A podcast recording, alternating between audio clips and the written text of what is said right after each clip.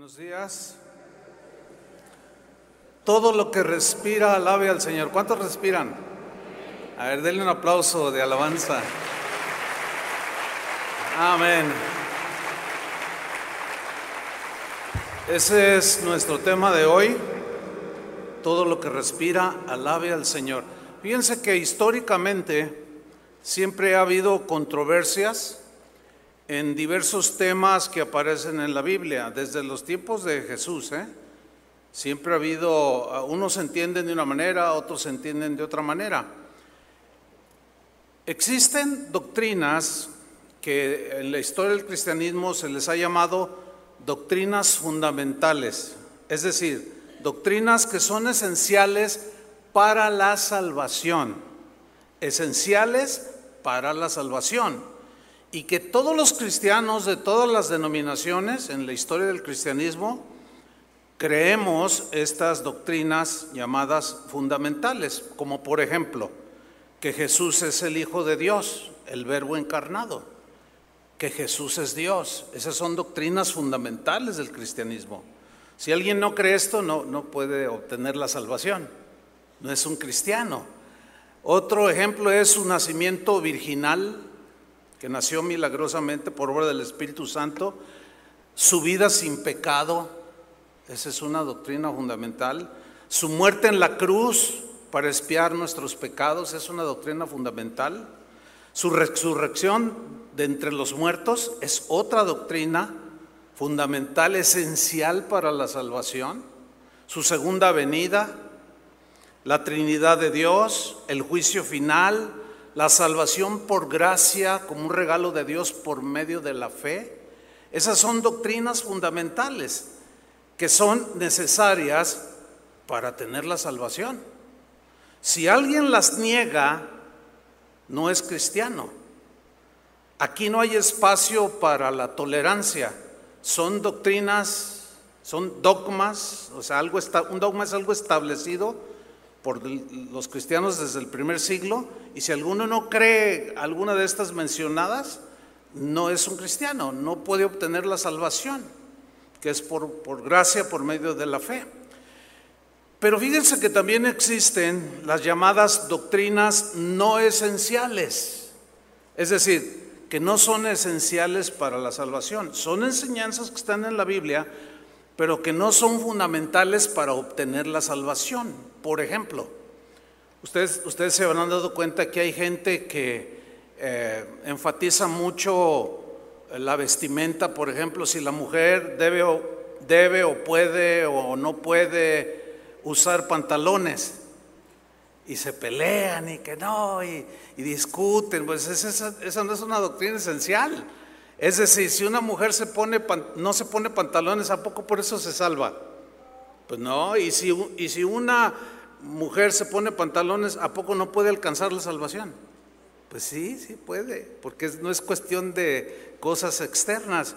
Eh, el velo en, la mujer, eh, el hablar en lenguas no es una doctrina esencial. Es decir, que si usted habla en lenguas, pues bien, se edifica a sí mismo, y si es en la asamblea, puede edificar por medio de una palabra en lenguas, otro interpreta y la iglesia es edificada. Pero si alguien habla en lenguas, eh, es salvo. Porque hablan, eh, son todos profetas, dijo Pablo, no. Son todos apóstoles, no. Hablan todos en lenguas, no. Los milagros, nosotros por ejemplo creemos en milagros, hay cristianos que no creen en milagros. Bueno, ¿A poco por querer milagros nos salvamos? No, eso no es para la salvación. ¿Y no creerlos no puede salvarte? Pues tampoco.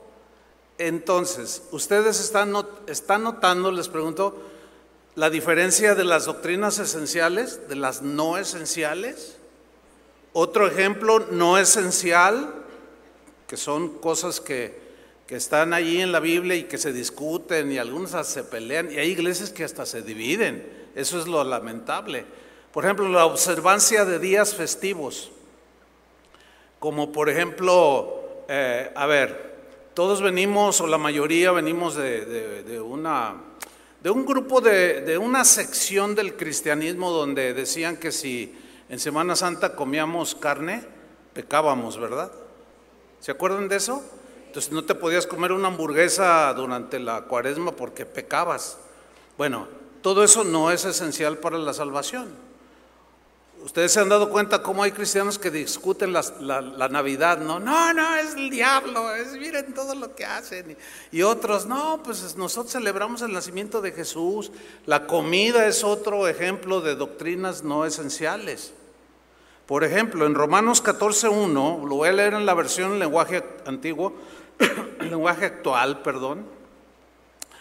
Romanos 14.1, fíjense cómo traduce aquí, Pablo toca ese punto de las doctrinas no esenciales. Y quiero que observen eh, las instrucciones que él da para no caer en el error de estar discutiendo y peleando y menospreciando a otros porque no piensan como nosotros o nosotros no pensamos como ellos en las doctrinas no esenciales. ¿Ok? Ahí va. Romanos 14.1 dice, reciban bien a los cristianos débiles ¿Quién es un cristiano débil? Es aquel que no tiene las convicciones bien sólidas, que se fija más en lo no esencial que en lo esencial. Ese es un cristiano débil. Sigo leyendo. Reciban bien a los cristianos débiles. Es decir, a los que todavía no entienden bien qué es lo que Dios ordena, o sea, qué es fundamental como cristiano. Todavía no entienden bien qué es lo que Dios ordena. Si en algo no están de acuerdo con ellos, les da la instrucción a los romanos contra los que atacaban por cuestiones de comida, en este caso.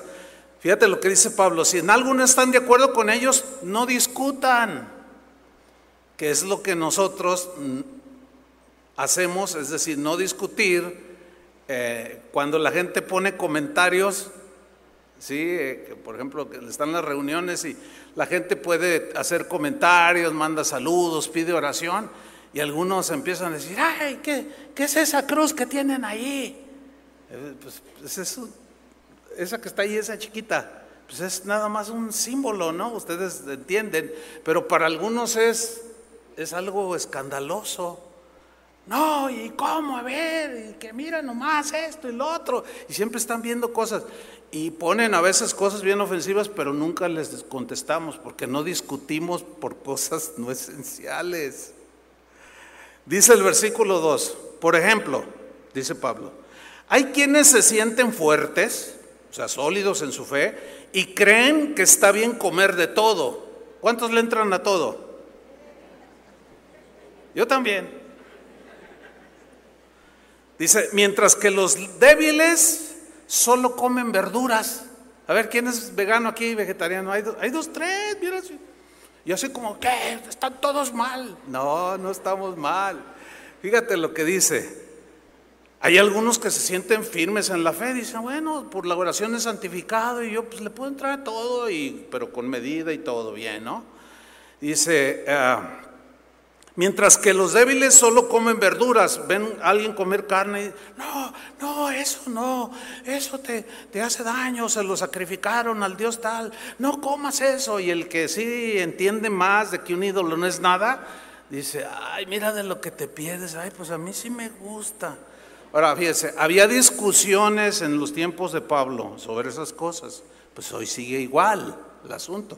Versículo 3, pero los que comen de todo, ¿Cuántos comen de todo? A ver.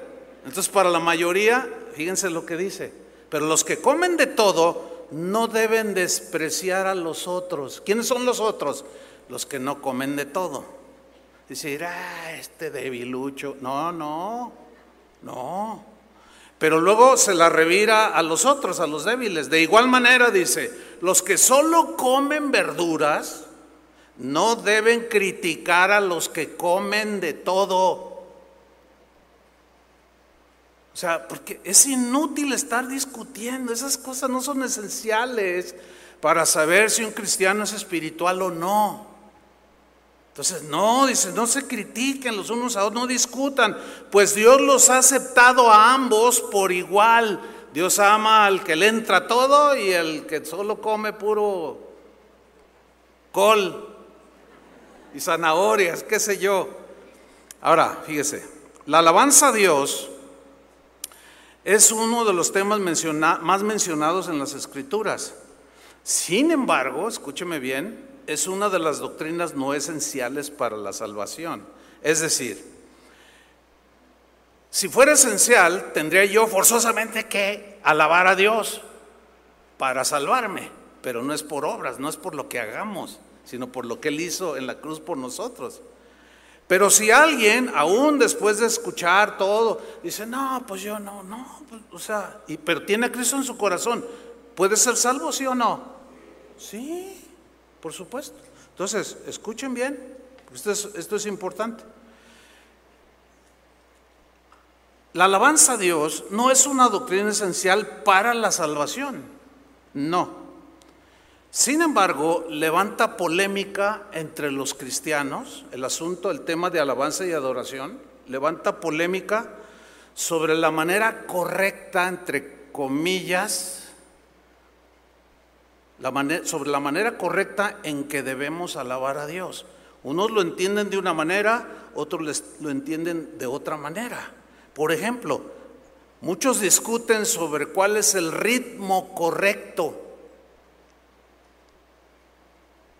Y dicen, no, pues este no, este no. Y, casi siempre basamos lo correcto en lo que me gusta. Ahora, si tú vas para el norte de México, te vas a encontrar con, cuartetos norteños en las iglesias y con acordeón. Te vas al sur y con marimba. Jalisco, pues aquí hay mariachis cristianos. Ay, a mí no me gusta el mariachi porque me recuerda a las cantinas. Pues, pues no los oigas. ¿Me explico? Pero tú no puedes juzgar a aquellos que alaben a Dios con mariachi. Es más, de hecho, a mí me, gusta. Yo tengo algunos cassettes o discos de, Vicente Montaño. Si quieren oír a alguien que canta ranchero cristiano, les recomiendo. Vicente Montaño, ya es de los tiempos allá de Chuy García.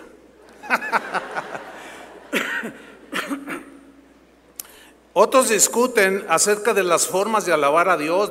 Muchos discuten, pelean, polemizan de si se debe aplaudir o no se debe aplaudir en la reunión.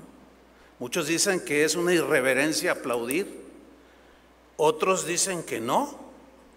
Otros polemizan, discuten, critican sobre si usar o no instrumentos musicales. Y se pelean y discuten. Hermanos, no son doctrinas esenciales, no tenemos por qué discutir. Otros discuten si la alabanza que se canta en las iglesias debe ser al estilo judío. O, cuál es el estilo? No, pues judío, porque la salvación viene de los judíos. Y empiezan a discutir. Y si es otro estilo que no sea de los judíos, por ejemplo, mariachi, dicen, no, esos son bien carnales. Esos metieron el mundo a la iglesia y discuten por cosas que van más con el gusto personal, con el contexto cultural. Yo les comentaba que me ha tocado estar en muchas iglesias en muchos países alrededor del mundo y no hay una sola congregación igual a esta. Todos cantamos diferentes. Y uno de una manera, me puede gustar o no, eso es irrelevante. Ellos alaban a Dios y como les contaba aquel caso de, ay, no me gusta esa alabanza, déjalos que alaben. O sea, que andas de criticón? Déjalos. Si aplauden o no aplauden, pues eso no es esencial. ¿A poco un cristiano que aplaude es más espiritual que el que no aplaude? ¿Verdad que no? No. ¿O es más espiritual el que no aplaude que el que aplaude? Pues tampoco. Otros también discuten muchísimo sobre si, si se puede danzar con alegría delante del Señor y descalifican a los que lo hacen y los que lo hacen descalifican a los que están así, ¿verdad? Y no, no, no. Ninguno debe juzgarse el uno al otro, no, no. Sin embargo, para nosotros, por ejemplo, aquí en Casa de Oración, pues sí es importante ir a las escrituras para saber y comprender un poco más sobre el tema de cómo nosotros lo entendemos. Eso debe ser respetado por los demás. pero nosotros debemos de respetar a los demás, ¿no? Si fuera por mí, yo tuviera una orquesta sinfónica aquí, créanmelo. Pues no se ha dado, bueno, Dios sabe por qué. Volvamos allí en, eh, eh, a Romanos 14, 3, porque eh, Pablo dijo que cada uno debe estar convencido en su propia mente lo que cree y lo que entiende. Si para uno le es malo comer cierto tipo de carne, pues no la coma. Y ya, pero quédese tranquilo, sin andar juzgando a los otros. Y el que le entra todo, repito, pues no juzgue al que, ay, eres un poquitero ay, no comes, mira nomás, estás todo ñengo, estás todo flaco y estás ahí atacando. No, no, no, no, esto, esto no debe de suceder. Y menos en asuntos como el alabanza y la adoración. Va a haber gente que le van a decir, ay, tú vas a esa casa de hora show. sí le ponen algunos. Ahí es puro show. Bueno, yo no voy a decir nada, ¿no? Si para eso es un show, bueno, para nosotros, para mí en lo particular como pastor es irrelevante lo que piensen, porque Dios ve el corazón, ¿sí o no? nadie sabe mi corazón, pero yo tampoco sé el corazón de ellos. Yo los puedo ver muy, troncos así, pero yo no puedo ver su corazón. A lo mejor en su corazón están adorando profundamente. ¿Me explico? Entonces no debe de haber ese tipo de contención. Al menos de aquí para afuera que no salga nada. ¿De acuerdo? Eso creo que es lo, maduro. Pero fíjate lo que dice Pablo en Romanos 14, 3. El que come no menosprecia al que no come, y el que no come no juzgue al que come, porque Dios le ha recibido. Y lo dice el versículo 4. ¿Tú quién eres que juzgas al criado ajeno? Referente al que no come o el que come. Doctrina esencial. ¿Tú, ¿Tú quién eres para estar juzgando? Para su propio Señor está en pie. O sea, coma o no coma traiga pantalones o no, aplaudo o no aplauda. Dice, para su propio Señor está en pie o cae, pero estará firme, porque poderoso es el Señor para hacerle estar firme, o sea, ambos. Ahora fíjate el versículo 5. Uno hace diferencia entre día y día. Ay, hoy es día de esto. Ay, no voy a comer. Ay, voy a hacer. Ay, no, esto no debo. Ay, dice, y otro juzga igual todos los días. No, que el sábado es el día que debemos de... Y otro dice, sábado, domingo, lunes, martes. Yo en lo personal soy, yo juzgo iguales todos los días. Para mí ninguno es diferente. Porque todos los días vive Dios, todos los días Dios está conmigo, entonces para mí no hay diferencia. Pero hay otros que sí, ay no, como una vez una señora me llama por teléfono, pastor, estoy muy acongojada, ¿qué tienes hermana? ¿Quieres que ore por ti? Pero ¿cuál es la razón? Es que fíjese que mi esposo no es cristiano y tenemos que cambiarnos de casa. Y, y como mañana, me habló un sábado, mañana es día del Señor, eh, pues yo no, no, eh, no quiero faltar porque es pecado. Le digo, ¿quién te dijo que era pecado? O sea, ¿es una costumbre tuya faltar? No. Dice, es que es el único día que mi esposo tiene para cambiarnos y cargar los muebles y acomodar. Y yo le dije, ¿pero quién te enseñó eso? Y me dijo, de la iglesia donde yo vengo. Ahora, ¿es pecado que en alguna situación apremiante alguno de ustedes no venga? Un domingo? ¿Verdad que no? Puede alabarlo en su casa. Ahora, también la Biblia dice, no dejen de congregarse como una mala costumbre. Pero se fijan que no es esencial, no es esencial para la salvación, es para la edificación. Entonces Pablo dice, uno hace diferencia entre día, día, otro juzga igual todos los días. Cada uno esté plenamente convencido en su propia mente de lo que cree. Bueno, nosotros estamos convencidos en nuestro entendimiento de que podemos aplaudir, podemos levantar las manos, podemos usar instrumentos. Otros están convencidos en su mente que no. Bueno, mire, recién convertido, yo pensaba, yo no sabía que había distintas, eh, digamos, fracciones dentro del cristianismo con algunas distinciones de práctica. Y yo tenía 15 días de convertido y fui a mi tierra, San Luis Potosí, a ver unos familiares y atravesé un parque, un, jardín, y vi una iglesia que decía Jesús es el Salvador y tenían una bocina afuera y estaba como una predicación. Yo dije, ah, y pues se me hizo familiar, ¿no? 15 días de convertido. La iglesia donde yo me convertí, pues ahí se aplaudía, se levantaban las manos, orábamos en voz alta, cantábamos, etcétera. Eh, entré yo, eh, llegué y me paré y estaban dos personas a la entrada y me dijeron, pásele joven. Yo tenía 20 años en ese día, en ese tiempo. Pásele joven. Entonces yo pasé, justo estaban a punto de iniciar el servicio y había como unas 80 personas y en eso se sube un coro como de 15 personas y así con toga. Yo dije, ay, qué bonito. ¿Verdad? Yo dije, ay, esto se va a poner bien, bien buena la alabanza. Y, bueno, ya vamos a iniciar y entonces alguien se pone a espaldas y empieza a dirigir el coro y cuando empiezan a cantar yo empecé. Y cuando yo estaba sentado a mero atrás, porque ya estaba yendo el lugar, y cuando yo empiezo a aplaudir, todos voltearon así. Y me vieron bien feo y yo,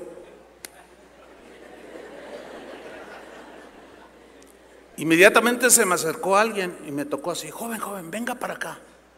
Y me sacaron así afuera y me dijeron, ¿por qué aplaude? Le dije, pues para alabar a Dios. No, no, no, no, así no se alaba. Y me puso una regañiza.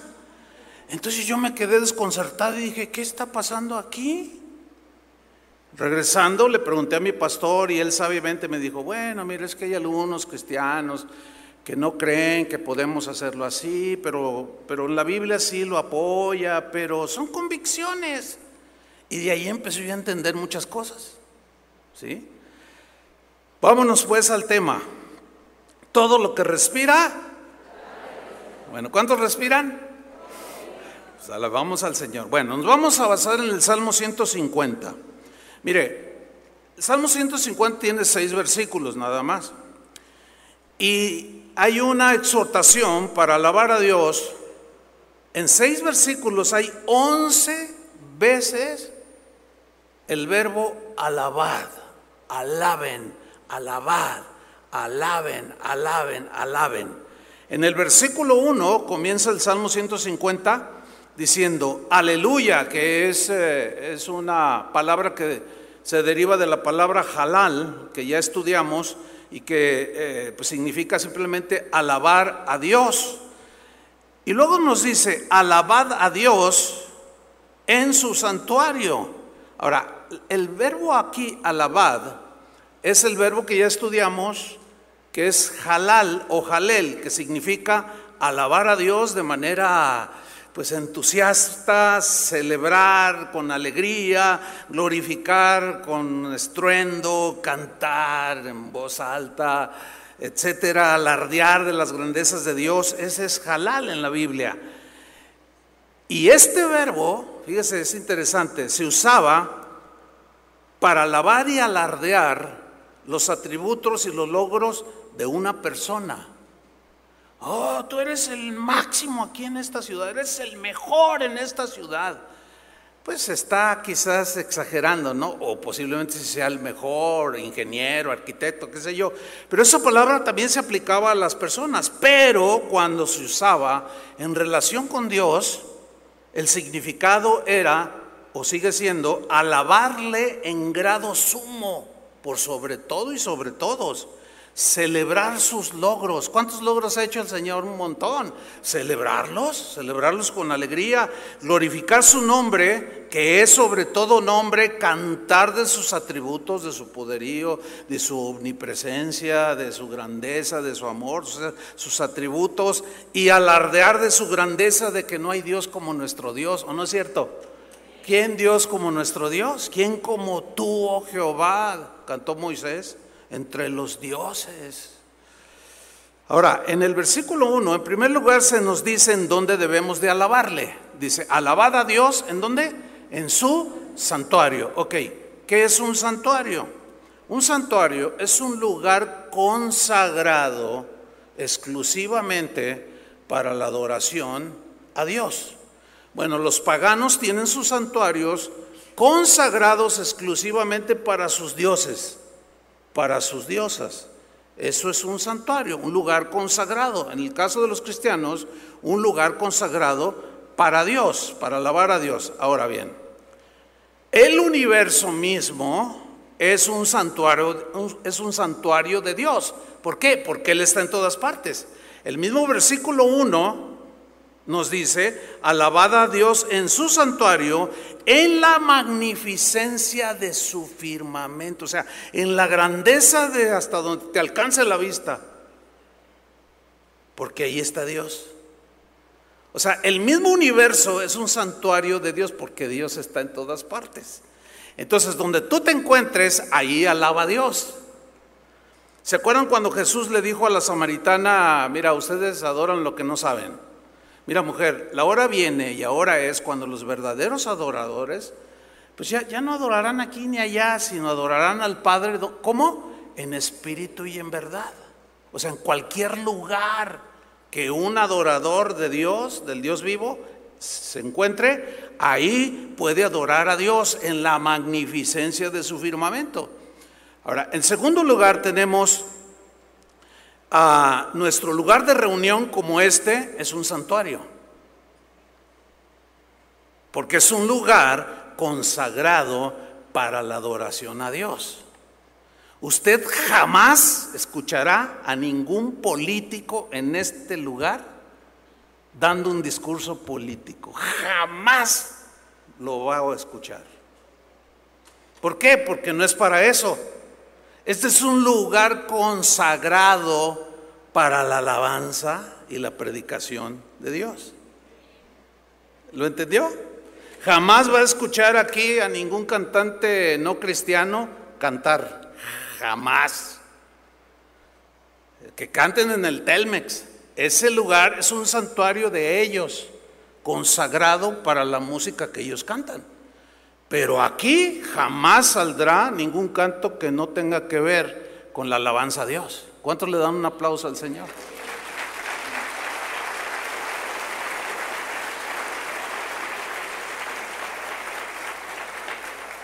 Cuando Jesús resucitó, se les apareció a sus discípulos y dialogó con ellos. Pero hay algo que me llamó la atención en algo, en un, par de textos, Lucas 24, 52.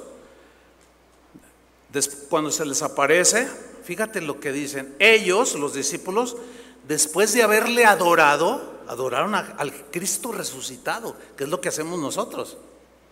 Después de haberlo adoraron, volvieron a Jerusalén con gran gozo yo me imagino yendo por el camino y Pedro, no, el Señor está vivo. Y, y iban con gozo. Ahora, fíjate en el versículo 53. Y estaban siempre, ¿en dónde? En el templo, en el lugar consagrado para la alabanza a Dios y la predicación de la Torah en el caso de ellos.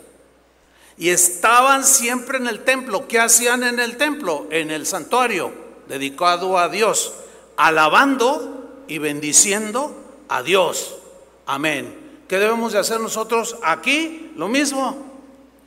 Lo mismo. Porque es un, un santuario dedicado a la adoración a Dios. Y en tercer lugar, nuestro corazón es un santuario. Nuestro corazón, nosotros mismos somos el templo de Dios. Nuestro corazón es otro santuario donde lo alabamos todo el tiempo. En Efesios 5:19 dice, hablando entre vosotros con salmos, con himnos y cánticos espirituales, los salmos son los 150 que están en la Biblia, con himnos y cánticos espirituales, cantando y alabando al Señor, ¿en dónde? En nuestros corazones. Entonces, ¿qué somos nosotros? Somos un templo somos un santuario exclusivo de Dios. Por eso nuestro corazón no debe habitar absolutamente nada que ensucie el corazón, porque allí, allí, habita el Espíritu Santo y somos templos del Espíritu Santo, somos santuarios de Dios, somos de uso exclusivo del Señor. Y nuestro cuerpo, este cuerpo humano es santo para Dios porque Él habita aquí, como en este lugar. Usted jamás verá una película obscena en este lugar. Verá películas cristianas, pero no verá otra cosa. No vamos a meter la basura aquí, porque es un templo dedicado. Entonces, estamos en el versículo 1. Alabad a Dios, ¿en dónde? En su santuario, ya lo definí. Firmamento, lugar de reunión y finalmente, pues nuestro corazón. En segundo lugar, se nos dice el por qué debemos alabar a Dios. Y está en el versículo 2 del Salmo 150, dice, alabadle por sus proezas. ¿Qué es una proeza de Dios? La palabra proeza es un despliegue del poder de Dios. Este despliegue del poder de Dios lo vemos por todos lados. Si tú vas al mar y estás ahí en una lancha, en un barco, qué sé yo, y ves la inmensidad del mar, y en la noche no sé cuántos les ha tocado esto. A mí me gusta el mar, y, sí me ha tocado y es, es impresionante. También me, me ha tocado estar en el desierto, donde no hay luz, donde no hay nada, mirar al cielo y wow, un estrellado impresionante. Allá en, en, el sur de la Argentina es un paisaje impresionante, hermanos. Allá lo que se conoce como la Patagonia. O sea, es un despliegue del poder de Dios. Pablo decía a los romanos que las obras de la creación dan testimonio de un creador que es conocido por medio de las cosas hechas, porque tú ves toda la naturaleza y dices, wow, qué tremendo, o sea, qué, proezas hizo Dios, qué maravillas, qué despliegue de poder hizo Dios. Bien lo expresó David en, en otro de sus salmos, el 145, versículo 1, acerca de sus proezas, dice, te alabaré mi Dios mi rey, y bendeciré tu nombre. ¿Cuándo? Eternamente y para siempre, dice. Cada día te bendeciré. Noten que no da espacio para otro tipo de música o de alabanzas a otros. Todo era para el Señor. Cada día te bendeciré y alabaré tu nombre eternamente y para siempre. Lo repite dos veces. Y lo dice el versículo 3. Grande es el Señor. Grande es el Señor y merece ser alabado. Así dice la versión Palabra de Dios para todos. Merece ser alabado. Su grandeza sobrepasa todo entendimiento. Tus obras, o sea, las obras de tus manos, de tus dedos, tu creación, tus obras serán festejadas de generación en generación. Y esta generación que nos tocó a nosotros, ¿qué debemos hacer? Alabarle por sus proezas. Siempre se hablará de tus poderosos hechos.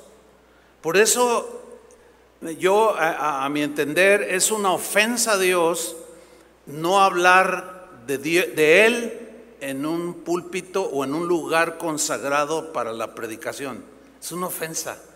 Hablar de otras cosas, de política y de cosas mundanas, que pues sí existen y todo, pero que se desvían la atención aquí de festejar pues los hechos de Dios.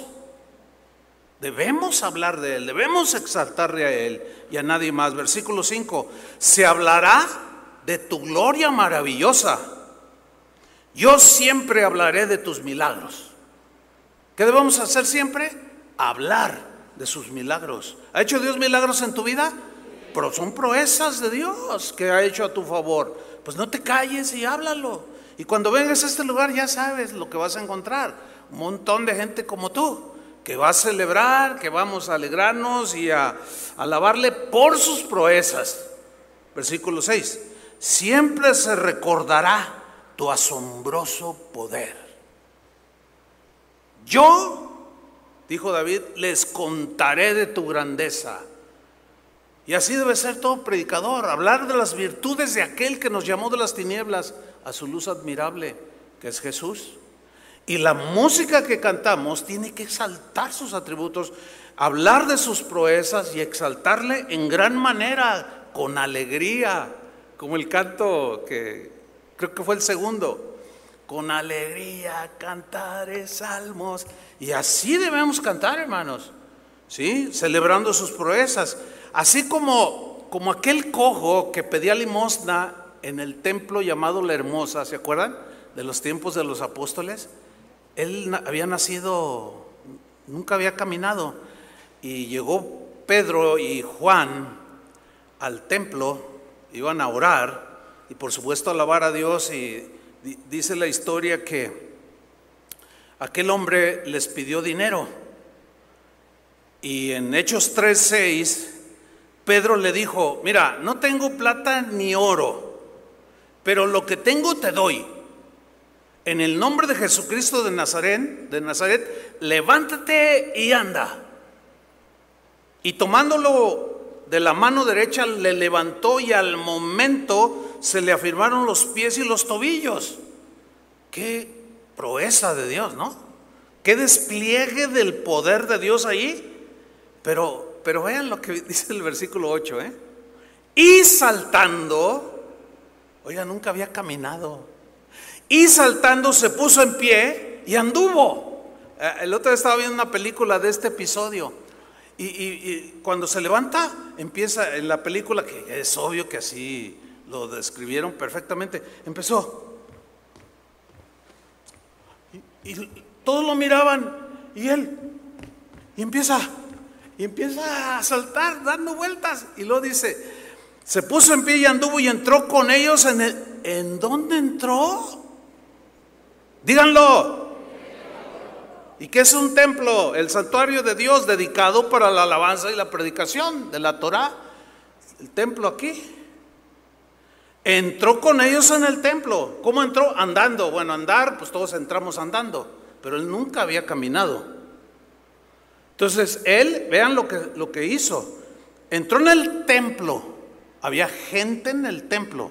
Entró andando y saltando y alabando a Dios.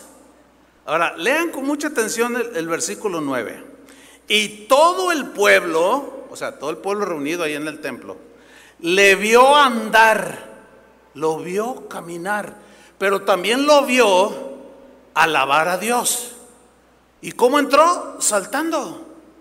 ¿Se entiende? Danzando, celebrando la proeza que había recibido. ¿Cómo no iba a estar contento?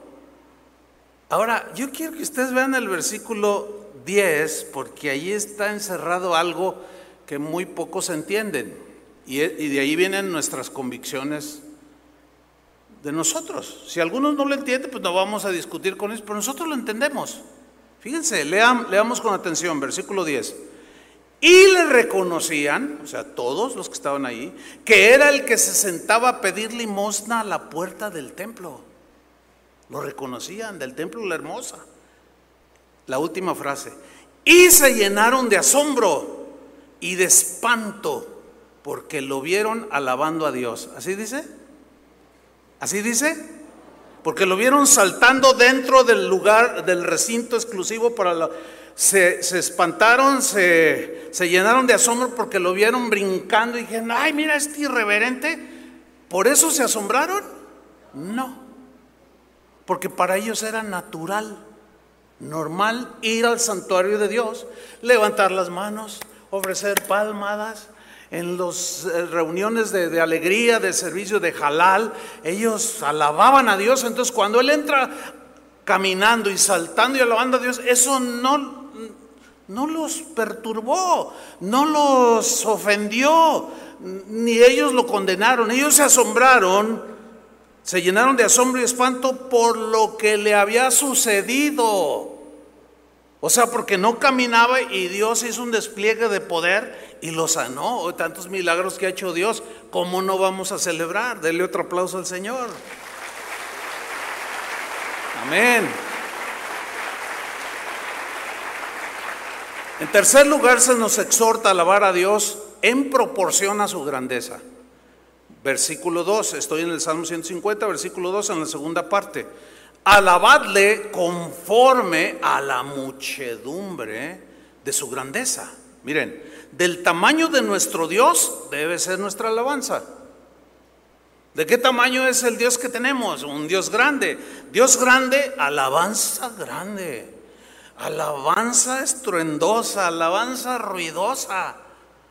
Alabanza de celebración.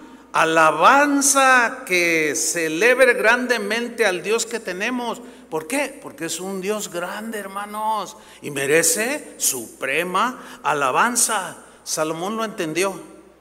Y esto dijo cuando construyó el templo llamado el Templo de Salomón. Segunda de Crónicas 2.5. Dice, y la casa que tengo que edificar ha de ser grande, dice. Porque el Dios nuestro es grande sobre todos los dioses. O sea, todas las cosas que hagamos deben ser en honor del Dios grande que tenemos.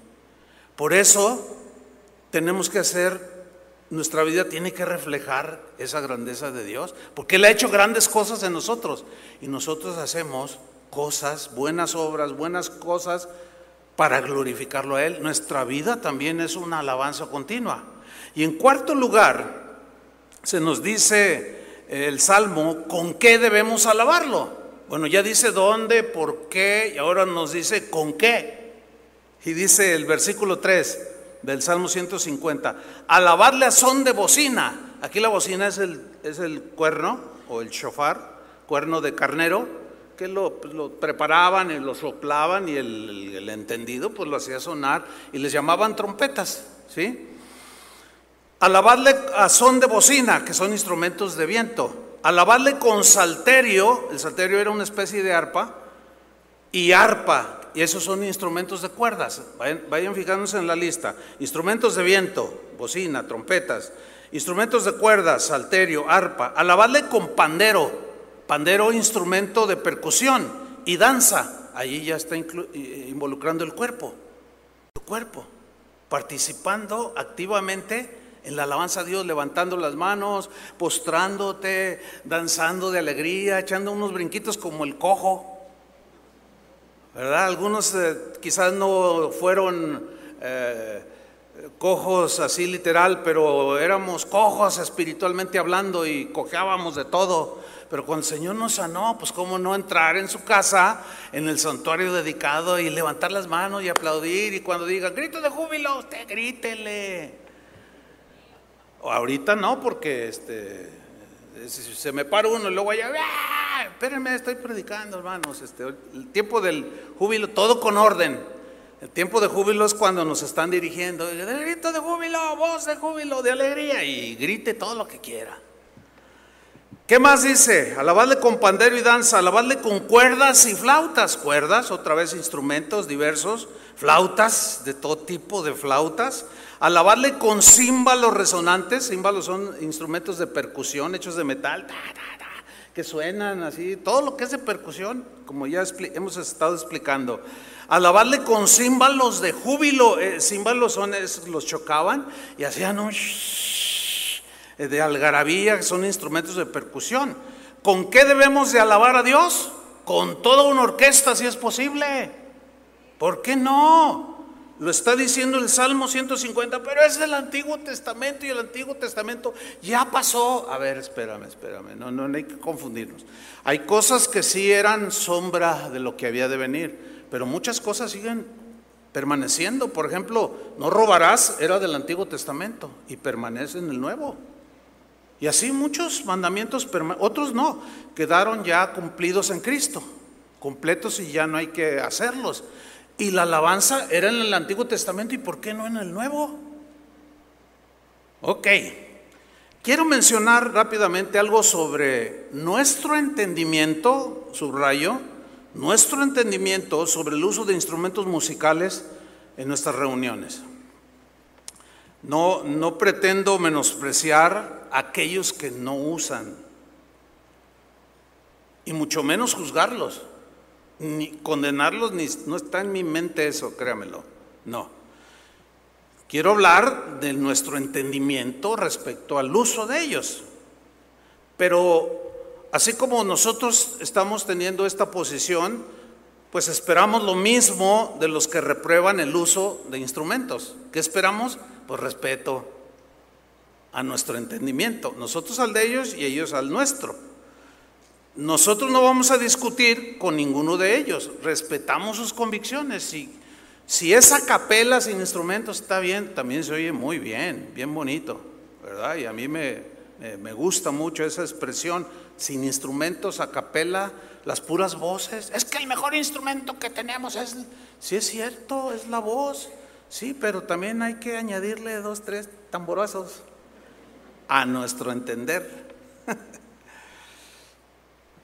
Entonces no vamos a discutir, vamos a respetar, porque no es un asunto que tenga que ver con la salvación, ya lo expliqué. Ok, en el Nuevo Testamento, fíjese, fíjese, ¿eh? ponga atención, en el Nuevo Testamento no hay un mandamiento expreso y contundente que nos ordene que debemos usar instrumentos musicales en nuestras reuniones. No existe un mandamiento, tienen que tocar, no, no hay. Como algo imprescindible para nuestra salvación. ¿Tienen que tocar guitarra para que se salven? Pues no. Pero tampoco hay un solo texto que prohíba usarlos. O sea, no hay un mandamiento, no hay un texto que diga expresamente, toquen, canten, como dice el Salmo 150. Pero tampoco existe un, un texto que prohíba, no los toquen. No, no, o sea, guarda un silencio allí. Pero como nos derivamos del judaísmo y para el judío, miren, sería, sería bueno que, que buscaran en YouTube la celebración de los cantos Jalel, ¿se acuerdan los salmos 113 al 118? ¿Cómo celebran en la actualidad los judíos? No, no, no, no. Es más, e, e, en algún momento hasta se parece como si nosotros los hubiéramos visto cómo alababan. O sea, es tan similar. Me bendijo mucho porque yo lo hice esta semana pasada y me bendijo mucho porque dije, no, pues es que esos son los salmos halal de alegría. Y todos con palmas en las manos. Bueno, ya, ya búsquenlo y ya los, los verán. Entonces, hermanos, nosotros debemos ser entendidos y cautelosos para no exigir lo que la Biblia no exige. También debemos ser entendidos y cautelosos para no prohibir lo que la Biblia no prohíbe. Miren, el argumento de no usar instrumentos musicales en la alabanza a Dios porque son los mismos instrumentos que usan los músicos del mundo, es un argumento muy débil. No tiene peso. ¿Por qué? Porque si seguimos la misma lógica, entonces no debemos usar autos porque los secuestradores usan autos para cometer sus fechorías. A ver, ¿cuántos tienen auto? pues ya no los usen porque pues los, ustedes saben, los ladrones, los asesinos, los terroristas usan autos. ¿Verdad que suena raro? Pues también suena raro el otro argumento, de que por, no debemos usar instrumentos como estos que ven aquí, porque son los mismos que usan los del mundo, siguiendo la misma lógica. No debemos usar cuchillos en la cocina porque los asesinos los usan para matar. ¿Cuántas señoras usan cuchillos en la cocina? Pues ya no los usen. Porque son los que usan los asesinos. ¿Se fija cómo no suena lógico? Entonces, ese argumento no tiene peso, es débil a nuestro entender. Otro ejemplo, no debemos usar sogas para tender la ropa porque los suicidas las usan para colgarse. Pues Suena raro eso. Necesitamos entender que el instrumento en sí no es bueno ni malo. ¿Cuándo han visto que grite el teclado? A menos que, o emita un sonido, a menos, a menos que alguien lo toque. ¿Sí o no? Están ahí, son neutrales, mire. Eh, pues no tienen vida. La batería que tanto ruido hace, pues ahí está. Pues sí, iguales a esos los usan muchos músicos del mundo. Pero no es el instrumento, hermano, sino quien está detrás del instrumento.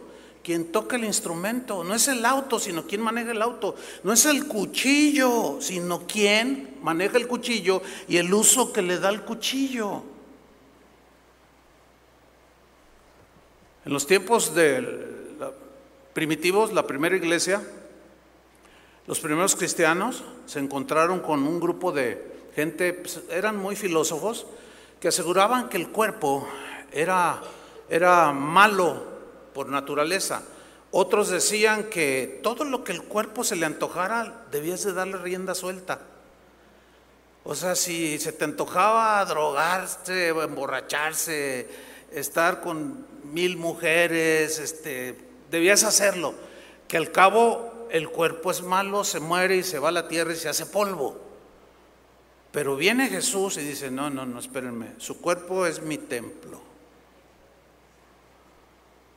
Y fíjense lo que dice Romanos capítulo 6, versículo 2, referente al uso de los instrumentos. ¿eh? Fíjense, aquí está el principio. No reine pues el pecado en vuestro cuerpo mortal, de modo que lo obedezcáis en sus concupiscencias. Ni tampoco presentéis vuestros miembros al pecado como instrumentos de iniquidad instrumentos. Un instrumento es algo para ser usado, ¿no? Por ejemplo, los instrumentos de, de un cirujano, pues son para operar, cortar, coser. ¿Cuáles son los eh, instrumentos de un cocinero? Pues todo lo que tiene que ver con el menaje de la, losas, vasos, jabón. Todo eso es usado por las manos del cocinero. Ahora, fíjate cómo lo está poniendo aquí Pablo. No presentes tus miembros, o sea, tus ojos, tus oídos, tus manos, tus pies, cualquier parte de tu cuerpo, como instrumento de iniquidad. O sea, no los uses mal. Así como un cuchillo que sirve para cortar las verduras, cortar la carne, etcétera, etcétera, y es para bien, ¿sí? Se está usando bien, lo está usando tu mano, lo está usando bien. Tu misma mano puede agarrar ese mismo cuchillo y darle a alguien. Pero ¿qué, culpa tiene el cuchillo? Ninguna, porque él es neutral. Igual los instrumentos. No es el instrumento en sí, y algunos no lo, no lo pueden eh, entender así. No sé si usted lo está entendiendo, pero para mí es muy claro. No es el instrumento en sí, sino quién está detrás del instrumento, cómo lo usa el instrumento, qué, qué sonidos va a sacar, qué sonidos va a hacer. Tu voz es el mejor instrumento, como dicen los que argumentan en contra de los instrumentos musicales. es que no lo necesitamos, la voz es el único instrumento. Sí, Sí, pero ese instrumento también lo usan para criticar, para maldecir, para decir groserías. Entonces, los del mundo dicen de 10 palabras, 9 son groserías. Quizás estoy exagerando. Entonces, como ellos usan la voz, pues tú ya no la uses. ¿Verdad que suena rarísimo eso? O sea, porque los del mundo usan mal su instrumento que es la voz. Lo usan mal para maldecir. Entonces tú ya no hables. Porque es el mismo instrumento. No, no. Es el uso, hermanos. Una vez, una vez, hace años, llegó alguien y, y un hermano dice, oiga pastor, ¿no me puede prestar algunos instrumentos? Le digo, ¿cómo? ¿Por qué? ¿Qué vas a hacer? ¿O qué? Bueno, es que ahí en el, en el barrio donde vivo vamos a, festejar una fiesta ahí de un cumpleaños y, este, y, pues nos falta una batería y todo. Y le digo, no, no, no te los puedo prestar.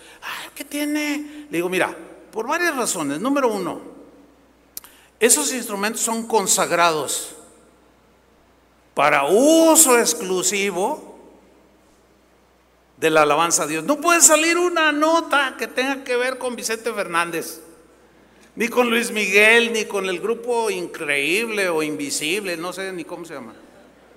No tiene que ver con ninguno de esos, entonces no te los puedo prestar. Y en segundo, hermano, ¿qué andas en esas pachangas? Ah, ¿entendiste? Ah, no, sí, no, perdón, hermano. Por supuesto que no le iba. ¿Cómo, cómo le damos un uso? Él, él se va a dejar porque es un instrumento. Entonces ese es el uso, es quién está detrás. Entonces, quiero que vengan los del grupo musical de alabanza, súbanse todos, vénganse para acá, porque van a darle otro ratito de uso en alabanza al Señor. Y ustedes tienen su instrumento también. Algunos dicen, yo, yo, yo no sé tocar nada, pero tienes un instrumento, tienes tu voz, ¿no? A ver, ¿cosas tienen su voz? Digan, aquí. Están medios aguados. Eh, hay que afinar. Si ustedes se fijan, antes de empezar la reunión, los que llegan temprano, ellos están ensayando, ¿no? Un ensayo previo para afinarse y detalles. Pues así ustedes. A ver, pónganse de pie. Todo lo que respira, dice el Salmo 150, versículo 6, es el último versículo. Todo lo que respira, ¿cuántos respiran? A ver, solo los muertos no respiran. Entonces, todo lo que respira, alabe al Señor. Todo el que tiene aliento de vida, alabe al Señor. Si tú respiras, alábale.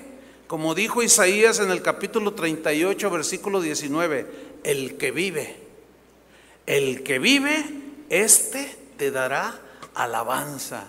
Y como decía el rey, mientras viva te alabaré. Porque en, los, en la tumba ya el muerto ya no alaba en el mundo de los físicos. Está en la presencia de Dios adorándole, pero aquí ya se quedó así. Y nosotros estamos vivos por la gracia de Dios. Amén. Dale un aplauso al Señor y vamos a alabarle.